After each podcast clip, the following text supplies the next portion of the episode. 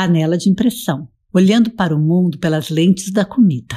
Assa, passa, casca, descasca a cebola, olha, alho, óleo, água, toma, rega, escorrega nela, panela de leve linha, cebolinha, coentro. Olá, eu sou Elaine de Azevedo e esse é meu podcast Panela de Impressão. Ai, eu nunca fiz uma introdução do podcast Panela de Impressão tão legal, né? E que linda essa poesia concreta musicada da Paula Ceuto. Eu a adoro. Obrigada, Paula. Essa poesia fez parte de uma gastro-performance que foi uma degustação de pratos que mobilizou todos os nossos sentidos e foi guiada por música, vídeos, poesia, luz e tiveram diferentes experiências: a tradição, a ancestralidade, a modernidade. Essa gastro-performance foi chamada Comer é Arte e aconteceu em Vitória em 2022 e foi proposta pelo Murilo Góes, junto com a Paula, que também é atriz e teve o apoio do G Viana, todos capixaba da gema. Gema sem passar do ponto, gema mole, como fala o Mori. Como nessa performance, a comida tem aparecido recorrentemente como um elemento em vários processos criativos e em poéticas artísticas. Tem um monte de artistas que usam comida em suas poéticas e fazem relações super criativas entre comida e meio ambiente, comida e dimensões políticas, econômicas e sociais. Eles são os artevistas ou as artivistas alimentares que me inspiram muito. E quem me segue lá no Instagram sabe bem disso. E me inspiram porque conseguem fazer o que eu, como pesquisadora, nem sempre consigo conseguem emocionar. Eu, como ativista e pesquisadora, tento mobilizar mentes e inspirar ações, mas os artistas, ah, eles e elas mobilizam o nosso sentir, para além do racional. E podem falar de tudo que a gente vive no cotidiano, inclusive o ativismo político e alimentar, com doses certas de poesia e criatividade. Não é à toa que eu casei com um deles, né? de meu amor, eu aproveito, mando um beijo para você, tá? Que o podcast é meu, eu posso fazer isso. Mas depois desse momento só love, vamos falar um pouco desse potente ativismo alimentar? Eu e o Ifta Pellet escrevemos sobre esse tema e definimos artevismo alimentar como uma tentativa de discutir junto arte social ou arte política, performance e comida. Então, o que a gente chamou de artevismo alimentar são as práticas artísticas que os artistas fazem e que incorporam em suas poéticas a comida. Essas práticas, sejam performance, manifesto, instalações, etc., são geralmente participativas e dialógicas, ou seja, você, o público, acaba se envolvendo e elas podem acontecer no museu, em exposições e galerias, mas também nas ruas e nos lugares mais estranhos. Quem me segue por aqui já sabe o que é ativismo alimentar, né? Se não sabe, volta no episódio 13, Ativismo Alimentar. 13? Ai, peraí, não consigo falar desse número agora sem perder a chance da campanha. Gente, clica 13 do primeiro turno e vamos acabar de primeiro com esse fascismo, essa dor no peito, essa vergonha de ser brasileiro, pelo amor das deusas. Eu sou favorável a muitas opções, mas nesse momento a terceira via é só um desvio angustiante para o Bolsonaro se fortalecer ou para a gente se desgastar. Depois que tirar o fascismo, aí você vira oposição no governo Lula, sei lá, mas sem vergonha de ter um fascista no Planalto, porque nesse, meu bem, para se manifestar. Final da campanha eleitoral aqui no podcast. Então vamos lá mostrar alguns projetos de artevismo alimentar? Ah, eu queria avisar uma coisa. Tem um perigo de ouvir esse episódio. Você não vai querer fazer nunca mais um projeto careta com alimentação, porque vai achar tudo sem graça e sem nenhuma criatividade, depois de saber o que esses maravilhosos ativistas fazem. Então, se não conseguir fazer nada melhor que eles na universidade ou no seu instituto, chama eles, tá? Vou começar falando de projetos de arte relacional. O que, que é isso? arte relacional é uma tendência da arte dos anos 1960 que queria expandir os limites entre arte e vida e mudar aquele foco que muitas mostras, exposições de artes têm, que é no objeto de arte. A peça, a escultura, a pintura, a gravura, a fotografia o objeto para a relação entre as pessoas, ou seja, a relação entre humanos e outras espécies é o objeto da arte. No nosso caso, é a relação entre pessoas através da comida. Eu vou contar de uns projetos e aí você vai entender. Em 1962, a artista Alison Knowles apresentou uma performance no Instituto de Arte Contemporânea de Londres, que depois ela repetiu na Tate Gallery mais tarde. O que, ela fez lá? Ela propôs fazer uma gigante de uma salada para ser comida junto com o público da exposição. Quando ela fez de novo em 2008, chegou um público de 3 mil pessoas que se serviram dessa gigantesca salada coletiva. Ai, mas só isso? Só. A ideia era comer juntos, falar de arte, se conhecer ou simplesmente experienciar uma salada no museu onde nunca ninguém costuma comer, né? Corromper esse lugar sagrado e inacessível com pepinos e rúculas. Depois vieram outros artistas que propuseram também uma experiência de comer juntos, como Gordon Mata Clark. Ele, em 1971, assou um porco debaixo da ponte de Brooklyn e do lado dele estavam suas esculturas públicas expostas. Hoje não ia pegar muito bem, né, em termos de veganismo, mas tudo bem, naquela época estava valendo. Tem também o Tiravanija, que é um artista argentino-tailandês que costuma cozinhar comida asiática nas aberturas de exposições. Delícia, você vai na exposição e come a sua comida. Esse é o trabalho dele. Eu e um grupo de professores da UFES em Vitória fizemos uma experiência dessas na universidade, essa experiência relacional. A gente se juntou ao redor de uma mesa que tinha brote pomerano, sucos específicos, saladas, patês e sopas e fizemos um banquete que reuniu agricultores familiares, chefes de cozinha de restaurantes de Vitória, artistas, professores e alunos das artes visuais e também das ciências sociais. Além disso, vieram também coordenadores de diferentes instituições que apoiam a agricultura familiar e a agroecologia no Espírito Santo. A ideia era sentar junto e conversar. A gente recebeu o alimento que foi produzido pelos agricultores locais. Cozinhou junto com a banqueteira Neca Mena Barreto.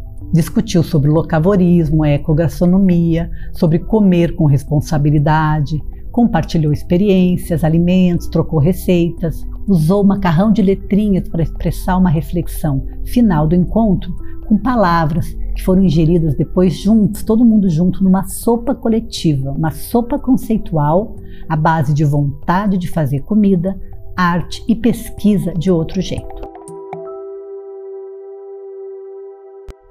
O que eu queria era sensibilizar os chefes capixabas para que eles pudessem começar um diálogo com os agricultores orgânicos da região.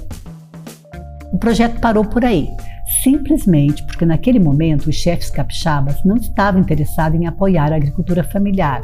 Eles estavam mais preocupados com a oferta regular de alimentos e cardápios fixos para agradar o cliente. Mas eu sempre acredito que alguma semente a gente deixa. E quando eu vou em qualquer restaurante em Vitória que serve comida local da agricultura familiar capixaba, eu quero acreditar que essa semente brotou por ali.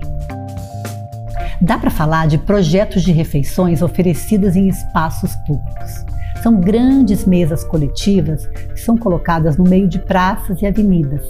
As praças de alimentação, que são propostas pelo coletivo carioca Opa Vivará, e tem também os banquetes do coletivo mineiro Banquetes, que chama, que fazem uma ruptura com esse nosso cotidiano de distanciamento. Ou seja, esses projetos, eles expandem aquele espaço doméstico quando a gente come, né, que é íntimo, de comer em casa, e vão para a rua. Eles querem falar de aumentar a mesa e diminuir os muros nas cidades, de parar de pensar em cidades assépticas, sem grafite, sem arte, sem graça, mas com comida e com vida. Imagina você passando por uma avenida bem movimentada e ter uma mesa bem linda com pessoas comendo. É só sobre isso. Mas nem só de abundância esses banquetes vivem, né? O jantar da artista Ana Maria Maiolino relembra a fome em uma grande mesa posta com pratos cheios de terras. E desses pratos germinam sementes de arroz e feijão, ou seja, não tem comida, só a promessa da comida.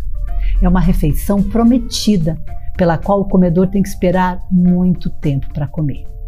E essa instalação foi feita na época da ditadura, e é uma referência assim bem irônica ao modelo econômico da ditadura militar no Brasil, que era baseado numa famosa frase que era veiculada na época, que era o seguinte: vamos fazer o bolo crescer para depois dividir, depois, né? Só que a fome não pode esperar, né?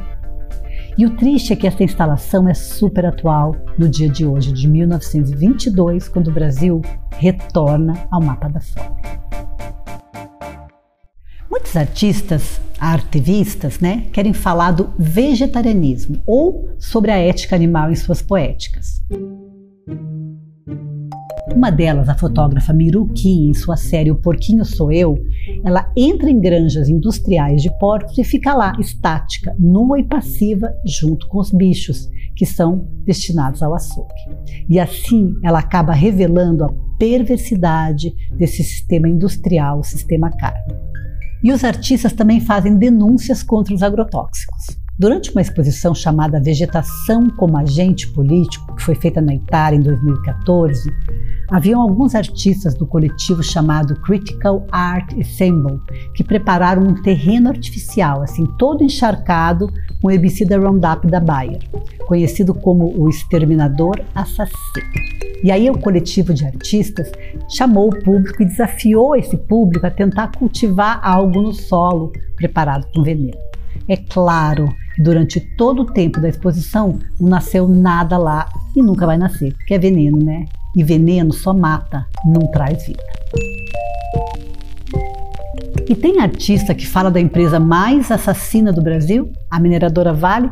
Tem sim, senhor. Infelizmente, não foi o Sebastião Salgado, né? Eu sei que todo mundo adora ele, mas eu sempre digo que o melhor nome era Sebastião Calado. Calado, porque mesmo tendo uma fazenda ao lado do Rio Doce, ele nunca publicou uma fotinha sequer do crime ambiental que matou mais de 200 pessoas e poluiu, além do meio ambiente, também a comida da região com metais pesados. E acabou com um rio de 800 quilômetros de extensão. É triste dizer isso, mas era a Vale que patrocinava o Sebastião Salgado nessa época. Então, a contaminação por arsênio, cádmio e chumbo de alguns peixes do Rio Doce ultrapassou na época do crime os limites permitidos por legislação em até 140 vezes. Então, durante uma exposição sobre a denúncia dos impactos da mineração, realizada em 2017 na Galeria de Arte e Pesquisa da UFS em Vitória, chamada Deslizes Monumentais e Sonhos Intranquilos, a estética do antropoceno, o performer Giovanni Lima, que não é nem um pouco calado, cozinhou uma muqueca com o peixe do Rio Doce. Ele estava vestido com máscaras, como se estivesse realmente manipulando veneno, cozinhou e ofereceu o prato capixaba ao público, junto com a sua composição nutricional, que incluía a quantidade de metais pesados. E o povo comeu. Porque é isso que o povo da beira do rio continua fazendo até hoje, comendo peixe contaminado pela lama da vaca.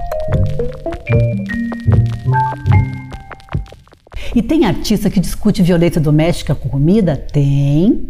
A artista Peg Diggs desenvolveu em 1992 um projeto chamado Domestic Violence Milk Cartoon, que tinha como foco conscientizar sobre a violência doméstica contra mulheres e crianças, porque são elas que mais sofrem a violência em casa.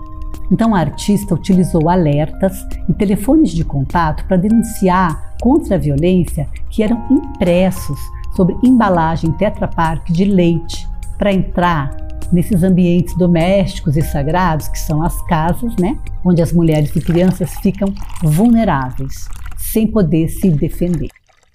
O projeto iniciou depois que ela ouviu de uma mulher vítima de violência que assassinou seu marido em legítima defesa. Ela contou para a artista que o único lugar onde ela podia ir desacompanhada era o supermercado. Por isso que ela escolheu justamente o supermercado e o leite para veicular essa mensagem, porque o leite é aquele alimento infantil, branco, puro, cujo simbolismo é de saúde e bem-estar, harmonia e proteção. No lar, que na verdade mata e violenta muita gente. Na verdade, na verdade, a Peg Diggs nem pensou que esse alimento está carregado mesmo é de morte, porque dentro dessa embalagem, chamada ironicamente de longa vida, tem um alimento frequentemente cheio de aditivos como droga veterinária, resíduos de agrotóxicos, fertilizante, soda cáustica e até água oxigenada. Na verdade, tinha que chamar mesmo Elite Longa Morte. Outra obra bárbara é a obra chamada Cloaca, do artista belga Vin de Lavoyer. Ela era uma máquina enorme, monumental, com um monte de vidro interligado com tubos e bombas que recebiam diariamente uma quantidade de comida. E a máquina misturava essa comida com os ácidos e as enzimas como se fosse um sistema gastrointestinal humano. Ou seja, dentro dos vidros tinha saliva, bile, líquido pancreático, líquido gástrico. E a comida era preparada por renomados chefes de cozinha que colocavam na máquina e o resultado da máquina era merda, como todo final de digestão. Com essa enorme geringonça gástrica, o artista queria ironizar esse processo de elitizar a comida feita por grandes chefes, que no final vira o que toda comida vira. E também o que ele fez foi espetacularizar esse ato biológico digestório que é sempre íntimo e silencioso. Você nem escuta seu estômago digerir ou seu intestino absorver, né? E aí ele bota no museu esse enorme sistema digestório e externaliza esse ato, forçando uma máquina a se humanizar. Genial, né? Como todo mundo sabe, a saliva é a primeira estratégia do nosso corpo para digerir e incorporar a natureza externa, quer dizer, o que vem de fora, mineral, vegetal, animal. Então a gente digere para incorporar o que vem de fora e tornar a natureza algo próprio que aceitamos como nosso. E aí o artista Ifta Pellet pensa nisso e usa o quê? Usa a saliva em dois trabalhos. No trabalho El Passo, ele pede para os visitantes de uma exposição feita no Texas, Estados Unidos, que mastiguem pedacinhos de chocolate e depois doem essa saliva enchocolatada, adocicada, né, sobre as linhas de fronteiras desenhadas entre o México e os Estados Unidos. Então, o que, que ele quer fazer? Ele quer causar uma dissolução, uma digestão fictícia dessa fronteira que impede que os mexicanos entrem nos Estados Unidos. E por que, que ele usou o chocolate? Não foi à toa, né? O cacau tem uma origem centro-americana, mas o cacau tem livre acesso nessa fronteira que, ironicamente, deixa de fora os indesejados imigrantes mexicanos. Entra o seu chocolate, que nos interessa, mas vocês não. O artista, que é israelense por sinal, também já utilizou a doação de saliva adocicada com balas de hortelã para convidar o público a dissolver a chamada linha verde, que separa palestinos e israelenses. Ah, se fosse tão simples assim, né? Dissolver os muros entre nações e povos com a nossa saliva, mas não deixa de ser inspirador. E o artista baiano Tiago Santana quis falar da escravidão no plantio da monocultura colonial e do projeto de embranquecimento da sociedade brasileira. Então, o que, que ele faz? Ele fica horas num antigo moinho de cana, tomando um banho de quilos de açúcar que caem sobre seu corpo negro como se fosse soterrá-lo. É uma super performance, só quem viu sabe a potência dela. E para acabar, vou falar do trabalho de um grupo dinamarquês chamado Superflex. Eles vieram para o Brasil e tiveram contato com agricultores brasileiros que eram cooperados, que cultivavam o guaraná no interior da Amazônia. Esse Guaraná ia para todas as fábricas de refrigerantes aqui no Brasil. Acontece que eles têm um monopólio de compra da matéria-prima, que fez baixar o preço das sementes de Guaraná em 80%, enquanto o custo dos refrigerantes aumentou muito no início dos anos 2000.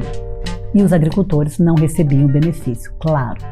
Aí os artistas e os agricultores se organizaram para criar uma nova marca de refrigerante. Eles chamaram de Guaraná Power então, o Guaraná Power era uma resposta ao cartel das multinacionais de refrigerantes que produzem o refrigerante à base de Guaraná.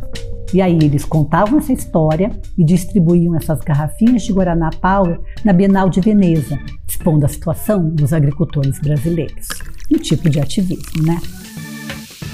No Brasil, o projeto foi censurado pelo presidente da Bienal Internacional de Arte de São Paulo de 2006, que vetou sua mostra na exposição porque ela era patrocinada pelas empresas da bebida. O artista Jorge Mina Barreto, interessado em discutir agroecologia, o que chama de pedagogia da floresta, desenvolveu um projeto chamado Restauro, na cozinha desativada do prédio da Bienal de São Paulo, durante a 32ª versão da mostra.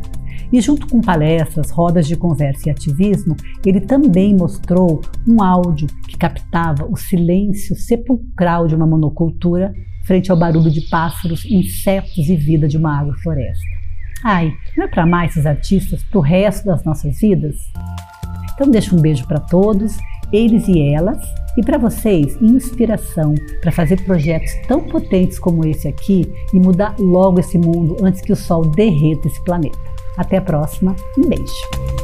Coentro no centro da mão, o limão espreme, sente, tomate ardente, liso, digo quase firme, corta, cogumelo, elo, shiitake, shimeji, mexe, rebola, cebola, roxa, salsa, dança, no sal, noção rala, pimentado, reino, língua, fez orra, feijão macio, ao contrário, lido, vira arroz mexido, nada disso, o caminho percorrido é baião de dois pra lá, dois pra cá, áspero, crocante, lido, texto, gustativo, gosto ativo, texturado, misturado do passado pro momento, escutado, degustado, é presente, descendente, é baião de dois.